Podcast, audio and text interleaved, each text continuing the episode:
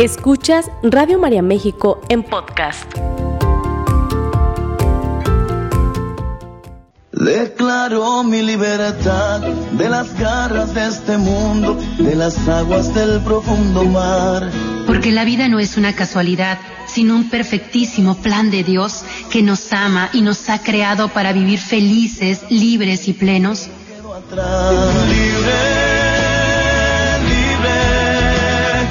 Libres para Servir, un programa donde reflexionaremos juntos y en comunidad sobre el llamado de amor de Cristo, camino, verdad y vida, que nos motiva a vivir en plena libertad como hijos de Dios.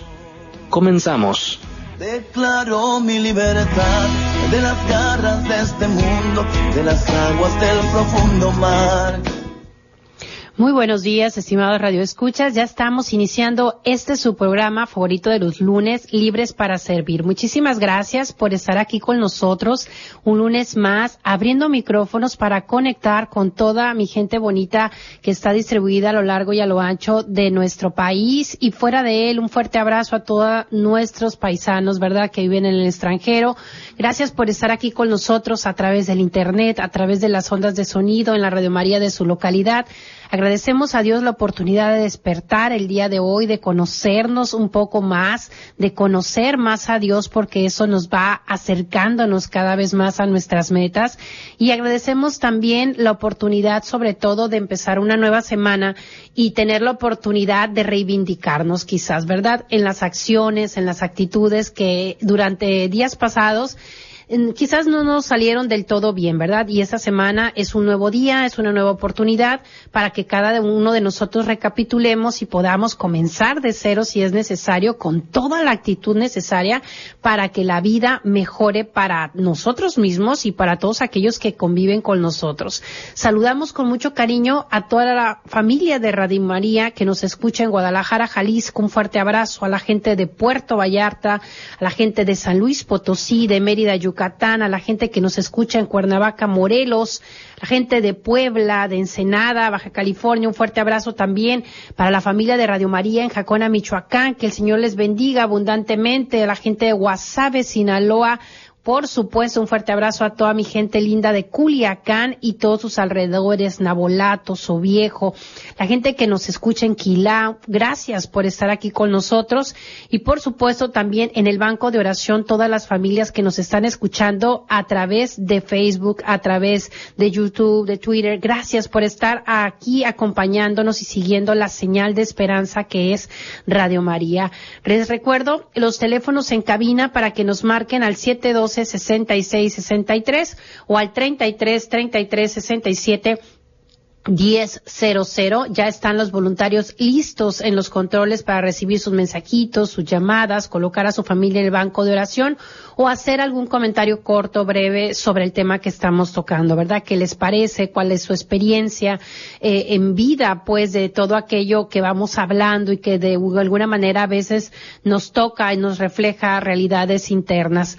Vamos juntos poniéndonos en esa presencia maravillosa del Espíritu Santo para esa voz de esperanza y para hacer también ese corazón con esa tierra fértil donde Dios venga a producir fruto abundante en nosotros, su semilla crezca en nuestro corazón, en nuestra mente, en nuestra alma y nos concede esa paz que tanto anhelamos. Estamos en tiempo de cuaresma y es tiempo de reflexionar muchas cosas importantes, pero sobre todo es tiempo de estar con Dios. Y por eso en este momento vamos a iniciar el programa poniéndonos en su presencia, con consagrando este programa, esta hora que vamos a estar aquí juntos, consagrando nuestras familias, nuestros trabajos, nuestros proyectos, poniendo todo lo que nosotros somos en las manos del único que es capaz de solucionarlo, de resolverlo, de darle salida y sobre todo un bien mayor a nuestra vida.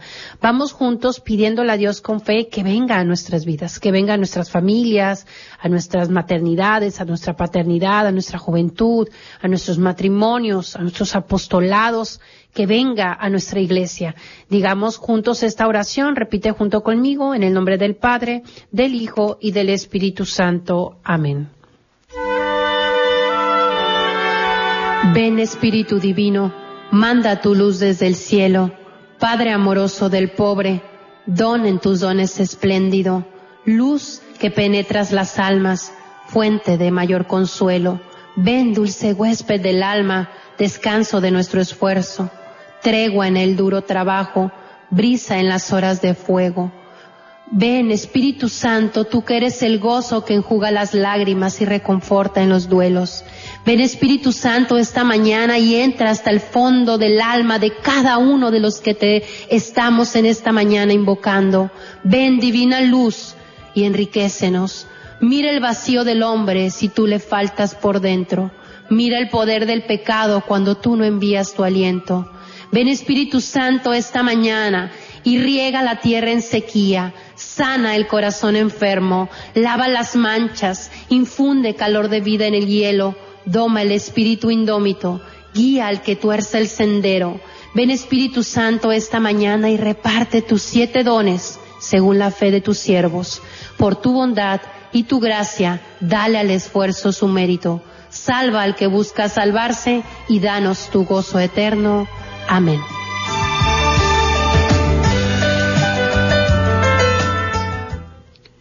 Revestidos ya de la gracia del Espíritu Santo, vamos a dar inicio al programa que hemos preparado el día de hoy, un, tema que por ahí nos sugirieron en las redes y, y me es bien eh, agradable tocarlo junto con ustedes para tener una charla, ¿verdad?, en la que podamos hablar de este tema que lleva por título Los niños hiperocupados.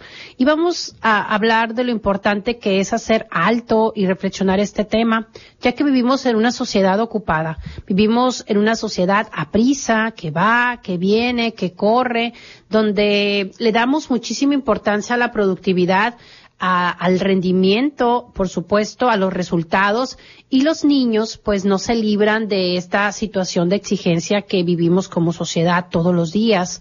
No se libran los niños de la prisa de los padres y tampoco de la prisa de las actividades que estos mismos tienen y de la prisa que las actividades que ellos mismos tienen, ¿no? Entonces, de ir y venir eh, nos coloca en una sensación constante de prisa, a veces hasta de angustia, y el correr de un lado al otro va generando también en nuestros niños cierta situación, ¿no? A veces eh, eh, corren, van, vienen, medio comen, medio descansan, medio viven, ¿no? Medio juegan, medio descansan. Entonces, no se libran los niños del imperativo de que la sociedad cree y piensa y, actúa conforme a ello, que para ser felices hay que hacer muchas cosas, ¿no? Entonces, eh, no se libran de esta obligación de no ser eficientes, ¿verdad? Que continuamente vamos llevando de forma consciente e inconsciente en nuestra vida.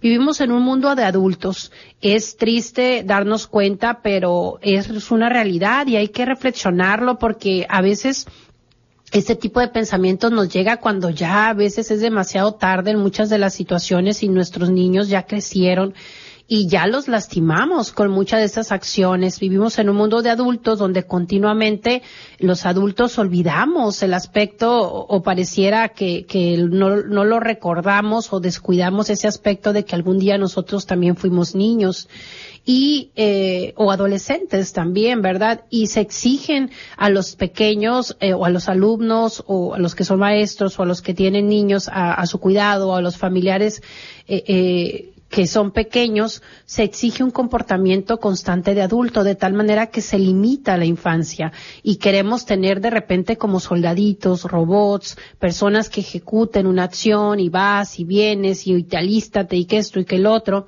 Entonces, en la sociedad actual, ser niño consiste en una hiperestimulación, no solamente por la tecnología, sino por todas las exigencias que alrededor del entorno del niño hay y hay una acción constante, eh, ya que eh, ver a un niño o a un adolescente descansando o aburrido se considera improductivo, se considera incluso como una persona floja, ¿no? Entonces, los padres tienen y sienten socialmente mucha, mucha presión para que sus hijos triunfen y a veces el querer lograr esto a los ojos de los demás, el querer que los demás vean a que mi hijo es exitoso, de alguna manera nos califica a nosotros como padres de decir si yo tengo un hijo sobresaliente en tal o cual cosa o si yo tengo un hijo exitoso en tal o cual área, pues automáticamente yo soy un padre exitoso y excelente. Ojo con eso, ¿verdad? Porque a veces por querer eh, llenar la expectativa de otros, incluso nuestros propios egos o incluso a veces nuestros sueños frustrados en algunas actividades,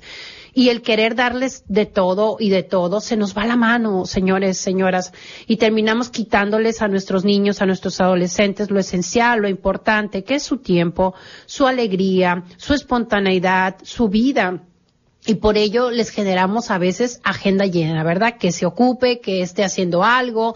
¿Para qué? Para que no pierda el tiempo y sobre todo porque nosotros consideramos que de esa forma ellos van a ser felices.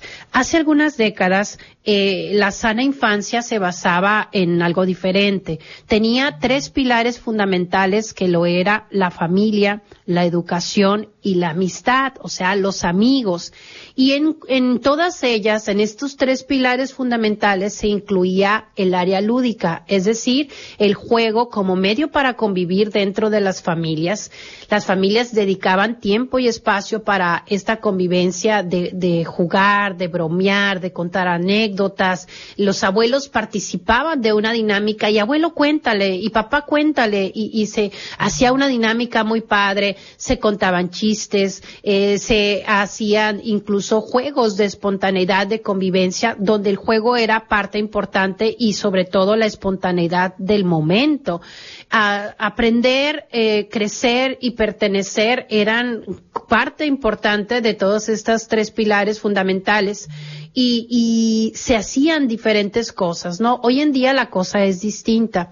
Le platico. Las familias no conviven o conviven muy poco. Los tiempos están demasiado saturados de cosas, de acciones, de actividades, tanto para los adultos y por supuesto para los niños de los, de los adultos, ¿verdad? Los que conviven ahí. La sobrecarga educativa es prioridad hoy en día. Hay sistemas educativos que basan el 90% de su actividad diaria en lo que tiene que ver en la sobrecarga educativa y le dejan poco tiempo a la dispersión o al aprendizaje espontáneo que tiene que ver con la práctica. A mí me toca incluso a veces escuchar, eh, incluso a mis propios hijos, a nuestros hijos que de repente dicen, no, pues que me gustó mucho, ¿cuál fue tu clase favorita de hoy? No, pues me tocó robótica, por darles una idea.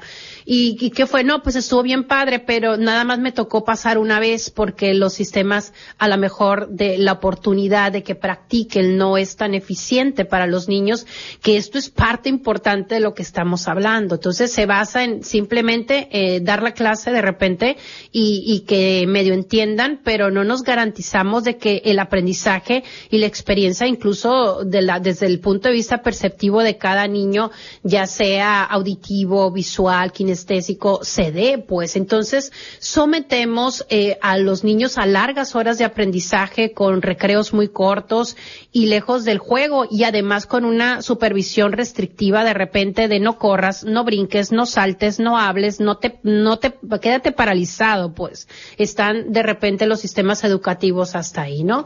Hay plan planteles incluso que carecen de espacios de dispersión. Tenemos primarias, preescolares, donde quizás un solo jueguito, ¿verdad? Ahí en el patio es lo único que hay como para 300 o 400 o a veces hasta mil niños y no hay este, la tranca palanca, los columpios, eh, las, todos esos detalles que, que pudieran existir, ¿verdad? Y que se somete al niño a una convivencia única y exclusivamente como si fuera adulto. Pues vayan y compren a la tiendita y se regresan a las mesas y ahí se ponen a comer y en cuanto terminen de comer levantan su basura y la tiran al bote y como robotizados, ¿verdad? Entonces tenemos un problema en toda esta parte de los pilares fundamentales. Entonces se genera una ansiedad en los niños y se pierde parte de la identidad de la infancia, que es este parte de crecer, de aprender, de convivir, de conectar con otros a través del juego, de la convivencia espontánea. Pues se pierde mucha, mucho tiempo en las teorías y poco tiempo se le da a la práctica de los valores, incluso eh, eh, de, de las virtudes, de los pilares importantes. Incluso en nuestra propia iglesia hemos caído de repente en eso, ¿verdad? Mucho tema, no hay práctica de valor, no hay salidas a la caridad, no hay salidas, a veces se habla del amor al prójimo y nada más lo oímos en el tema que dio el, joven en el grupo juvenil o el, o el padre ahí en la iglesia, pero hay poca práctica de, de todo esto. La socialización con los amigos, pues se ha convertido en algo de verdad de reto para los niños. ¿Por qué? Porque todo lo anterior mencionado, pues nos genera una agenda llena y por lo tanto es difícil los tiempos en los que el niño realmente está de repente en casa y puede conectar con los vecinos, como antes que llegábamos de la escuela y nos salíamos todos a las calles y, todo el mundo jugaba todo el resto de la tarde, ya te metías un rato, medio hacías tarea y, y, de repente te salías al fútbol, a las canicas, te salías al, al béisbol eh, y, jugábamos, ¿no? A las escondidas, a todo eso. Hoy en día no, está limitado por el propio tiempo, eh, se busca esta compensación y los niños lo hacen como un mecanismo también de supervivencia y hay que entenderlos, el uso de la tecnología. ¿Por qué? Porque eh, ahí en la tecnología hay que darnos cuenta que ni todo es positivo en la tecnología ni todo es negativo. Hay unas ventanas en las que los niños buscan la socialización y por esa razón a veces quieren estar conectados y es por el hecho de lo que les genera el estar platicando con mi amigo fulanito, con mi amigo sutanito y, y el poder estar en contacto con otros porque si no lo tengo y no se me genera ese espacio en el que yo lo pueda hacer de salir al parque porque antes se salía o se daba uno tiempo, hoy no, ¿verdad? Los papás estamos tan ocupados, pues que no hay tiempo de llevar a nuestros niños al parque. De repente eso es exclusivo, única y, y, y nada más de, de repente un ratito los domingos, ¿no? Entonces resulta que vivimos siete días, entonces no podemos eh, vivir expensas de un solo día, tenemos que tratar de buscar, rescatar los tiempos dentro de todo esto. Entonces, eh, en los, en las convivencias se da poco esto. Añádele todo esto una pandemia que vino a darnos a nosotros un aislamiento y todo esto que está sucediendo, pues obviamente los niños están trabajando ahorita de repente a marchas forzadas en la readaptación social y, y no tenemos como adultos de repente ese cuidado minucioso, personalizado de incorporar a nuestros hijos de forma escalonada a las cosas o a las actividades que van a hacer, ¿no? La niñez pasa por la estimulación y los adultos suelen animar a los niños a ocuparse, pues allá es, son frases que decimos, haz algo productivo, con mayor razón si están haciendo relajo, si el niño tiene risas fuertes, si el niño salta, algo pasa aquí, ¿verdad? Si nosotros nos asusta ver a un niño sano, no estamos entendiendo la infancia. El niño debe correr, el niño debe jugar, el niño debe saltar, el niño debe gritar, el niño debe eh, tener toda esa espontaneidad, el niño debe aburrirse, el niño debe eh, descansar. ¿Será acaso que en el fondo eh, nos falta esa, mm, esa atención a profundidad de nuestros niños y estar presente de forma significativa y a veces en este, a lo mejor, eh, incapacidad que tenemos o este sobrepasarnos del día a día, los sometemos a actividades que suplan nuestra interrelación con ellos? Hagámonos esa pregunta porque sí es eh, eh necesario confrontarnos. Este tema no es en bola, este tema es personal para ti que me estás escuchando, para que tú lo pienses, tú lo reflexiones y si estás en un matrimonio lo platiquen como esposos y puedan llegar a un acuerdo. ¿Por qué?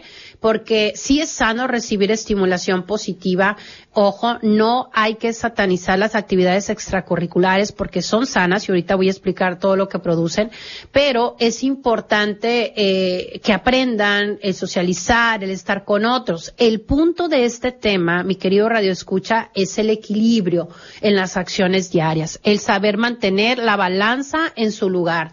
Tenemos que ser honestos y reconocer que tenemos padres y preocupados o que somos padres y preocupados y por lo tanto, el árbol de manzanas da manzanos, hijos hiperocupados. Cada vez es más común que los niños se queden en horarios extendidos en las escuelas, a las clases extracurriculares, el reforzamiento matemático, que el curso tal o cual, que vete al taller tal o cual, en fin, tantas y tantas cosas que de repente no hay tiempo para vivir, ¿verdad? En el consultorio psicoterapéutico cada vez son más los niños que se presentan con trastornos de ansiedad generalizada por la hiperactividad o por la estimulación excesiva que se da a través de su entorno. Si la meta es dar y brindar herramientas eficaces para garantizar a los niños adultos una vida plena, eh, pues el estrés y la ansiedad que les genera no nos está ayudando a todo esto, ¿verdad? ¿Por qué? Porque la sobrecarga de ocupaciones no es la respuesta. Incluso puede llevar a los niños y a los adolescentes a estados depresivos. El derecho a la sana infancia, mi querido joven, mi querido señor, señora, se basa en el equilibrio de la misma, es decir, es fundamental para generar un crecimiento sano, físico, mental, emocional y social que se lleve a cabo la sana infancia viviendo toda su etapa y su momento desde el nacimiento hasta la vida adulta.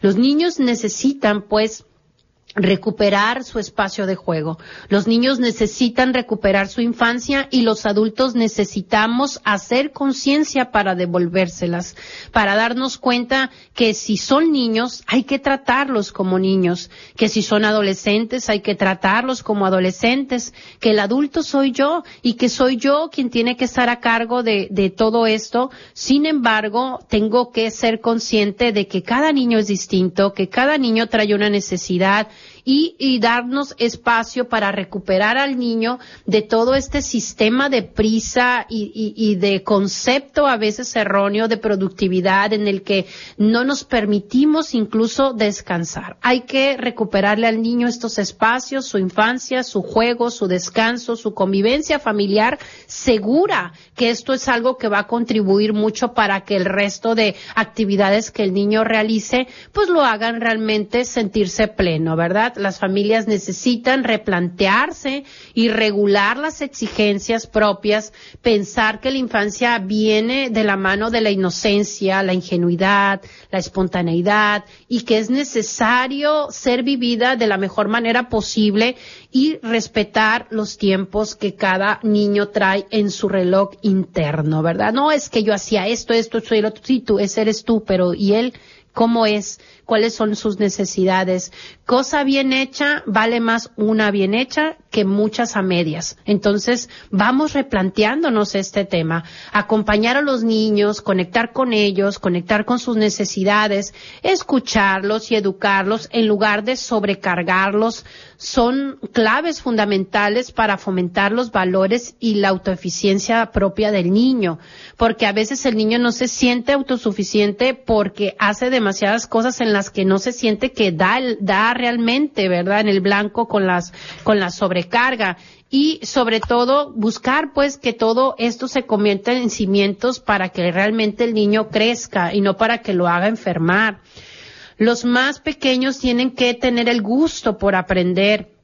Y el autor, la autorrealización se supone eh, que ellos se sientan valiosos, que ellos se sientan plenos, que se sientan talentosos, que se sientan capaces, que les inquiete el, investigar lo que eh, las actividades que están haciendo, ¿verdad? No solo hacer actividades porque papá lo manda, porque mamá lo dijo, porque papá es deportista, es futbolista y pues el niño tiene que ser y vas a ir o el papá es atleta y vas a ir a atletismo y infinidad de cosas que de repente hacemos, ¿verdad? A veces imponemos este tipo de actividades cuando tú conoces esa sensación de pequeño, eh, eh, es cuando más capaz eres de elegir lo que te gusta, cuando tienes esa libertad y ese entorno seguro que te permite establecer tu propio ritmo dentro de todas estas actividades y de estas acciones.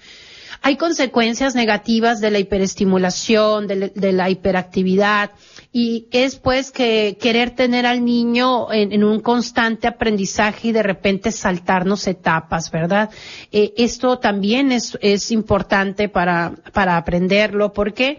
Porque el niño eh, tiene que aprender en sus tiempos y no antes de tiempo. Aprender una tarea cuando el cerebro del niño aún no está preparado va generando bloqueos emocionales y modificaciones en la memoria, lo que provoca a veces una disminución en el aprendizaje de nuevos contenidos durante toda su vida. Entonces, no presionemos a los niños. Hoy el sistema educativo ha presionado a los niños para leer desde preescolar, para el control de esfínter desde cierta edad. Tenemos que escuchar a la ciencia qué es lo que dice de todo esto, porque no se trata de tener superhumanos, sino de humanos felices, ¿verdad? Plenos, realizándose. Y como lo dije hace rato, respetar el tiempo propio de cada niño que no se parece. De repente las mamás cometemos un, un error grande al comparar a nuestros hijos con los hijos de las otras.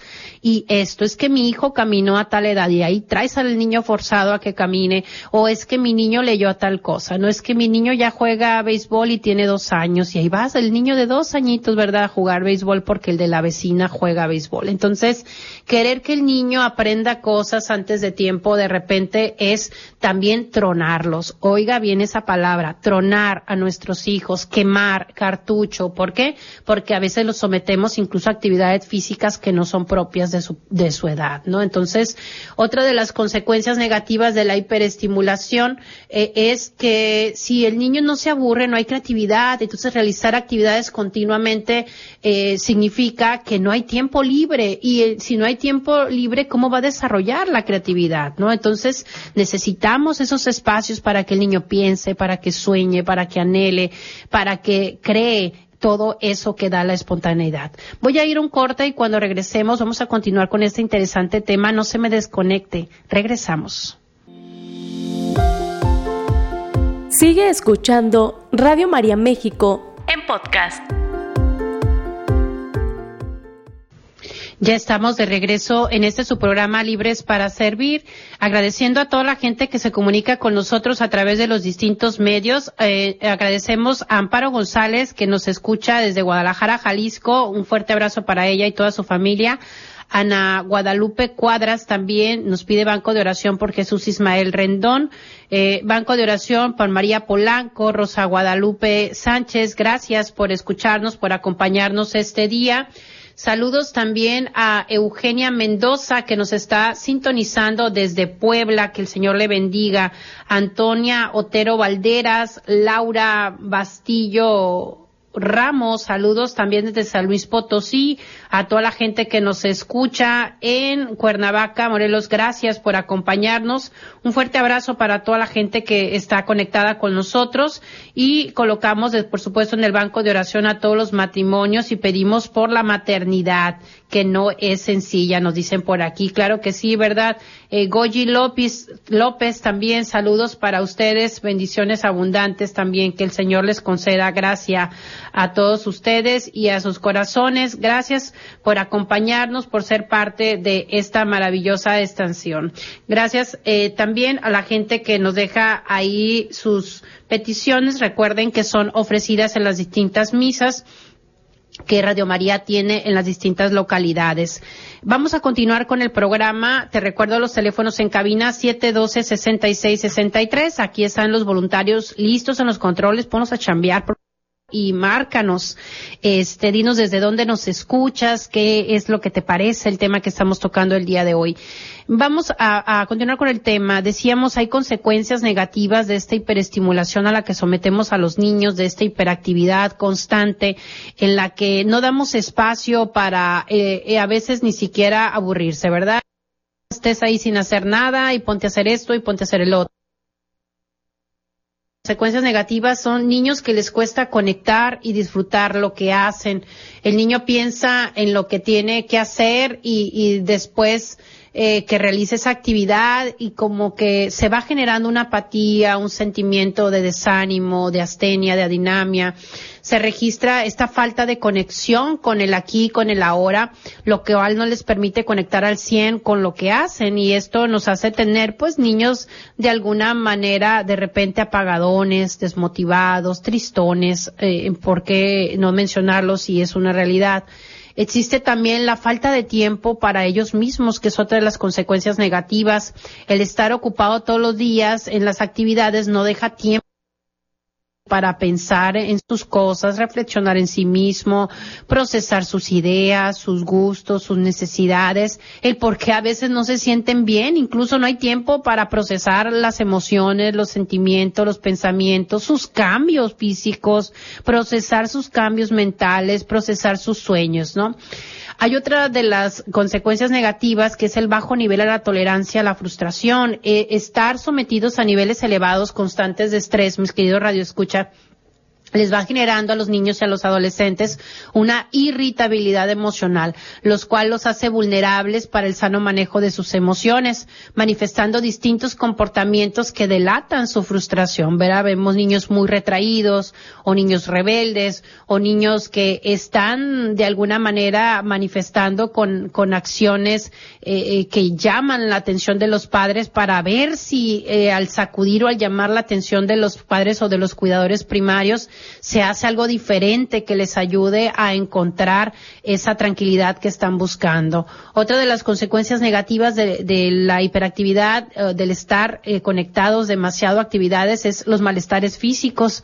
Los niños a veces no saben expresar ni poder descifrar el estrés que sienten, pero lo sienten y se va manifestando de una forma somática en el cuerpo. Los niños cursan con, con actividades demasiadas y de repente manifiestan dolores constantes de cabeza, eh, dolores de estómago, que son las manifestaciones físicas que dan, el cansancio, el agotamiento que manifiestan, la colitis, la gastritis, eh, el hecho de, de que pasan con estómago inflamado, con el intestino irritable, los niños y los adolescentes tienen trastornos y alteraciones en el sueño, ¿verdad? Duermen mucho, no duermen bien, traen ojeritas en sus ojos, cursan con llanto constante y angustia, manifestaciones de estrés infantil, enfermedades de la piel, ¿verdad? Que empiezan a tener ya manifestaciones a nivel dérmica y por supuesto, una consecuencia negativa es eh, las manifestaciones emocionales, inestabilidad constante, la ansiedad, la tristeza, hay tensión interna, hay, hay una sensación constante de incomodidad o desesperación en los niños que a veces no saben cómo decir, pérdida del apetito o comilonas por ansiedad, ¿verdad? Y por eso tenemos de repente niños con bajo peso, con sobrepeso, por esta ansiedad que les da por comer. Y tenemos este también de alguna manera exceso por ansiedad de videojuegos, por lo que estamos platicando ahorita, esta necesidad de querer conectar con otras realidades, salirme un poco de la rutina que siempre traigo, evadir incluso en mi propia sensación interna, ¿no? Entonces, lastimamos la infancia sin querer, sí lo hacemos, aunque no queremos, y eso es algo que nosotros tenemos que aceptar para poder avanzar, ¿verdad? ¿Cuántas veces decimos, corre, acaba de comer, que ya tienes la clase de pintura, apúrate que ya te toca ir al fútbol, al básquet, al voleibol, apúrate que ya va a ser la clase de música y levántate ya que se te está haciendo tarde para la escuela, al colegio, a base de gritos, de prisas y los sacamos de las camas y de las, y de, a veces hasta van comiendo en el carro, ¿verdad? ¿Por qué? Porque medio comen, medio viven, medio disfrutan. Entonces esto es algo que nosotros tenemos que replantearnos estas frases que, que repetimos y repetimos y que hacen someter a ese estrés constante. Acaba de cenar, no te da tiempo de realizar las actividades, ¿verdad? Normales. Apúrate y ya acuéstate y ya duérmete y ya bañate, métete a bañar para que te duermas y, y que para que mañana te levantes temprano y vamos eh, programando al niño para toda esa hiperactividad que vamos a tener al siguiente día, ¿no? Entonces, incluso los fines de semana de repente no son tan tan descansados, ¿verdad? Porque hay que ir a, la clase de idiomas, hay que ir a, a lo mejor a algún partido y arréglate y cámbiate y en la tarde pues hay que ir a la fiesta porque a veces aunque los niños no conozcan al, al de la piñata o al de la fiesta tienen que ir porque es un compromiso social nuestro de los adultos, ¿verdad? Y, y van porque van, ¿verdad? ¿Y cuál es el resultado? Niños corriendo, padres estresados porque este ir y llevar no solo afecta al niño, afecta también al papá, parecemos, ¿verdad? De repente choferes eh, o, o este eh, o estando en, un trabajo constante, ¿no? Llenos de cosas por hacer, con ansiedad, tanto adultos como niños, sedientos de calma en nuestras vidas. Calma, señores, necesitamos la medicina y la tenemos en nuestras manos y es detenernos, pensar, reflexionar, analizar lo que hacemos eh, en lo personal, en mi consulta psicológica es muy común escuchar a papás frustrados porque sus hijos se manifiestan rebeldes, porque ya no quieren asistir a ciertas actividades que a lo mejor antes hacían, ¿no? Y que son actividades deportivas, matemáticas, de arte, resulta que sus actividades ya no les satisfacen, ¿verdad? O les desgastan o fueron silenciosamente impuestas por sus padres y, y ya no les dan satisfacción y ya no las quieren llevar, ¿verdad? Entonces, he dialogado con niños y adolescentes que desean realmente que sus padres los escuchen, se detengan de esa actividad y me dicen, es que yo ya no quiero ir a karate, yo quiero, en realidad a mí siempre me ha gustado el fútbol, por darles una idea, ¿no? De repente hay niños que dicen, yo ya no quiero estar en matemáticas, yo quiero jugar basquetbol, o, o yo ya no quiero estar en las reuniones de mis papás, yo ya no quiero estar acompañándolos a tal este lado, quiero descansar en mi casa, eh, me quiero dormir temprano. Una vez en una conferencia se me acerca un niño eh, de unos, un adolescentito de 12 años y me dice es que estoy cansado de estar con mi mamá en todas las actividades, incluso fíjese bien de la propia iglesia, llevar y traer y el niño desgastado porque no cubrimos ni generamos ese equilibrio para el para el descanso de nuestros hijos. Eh, este, todo esto, ¿verdad?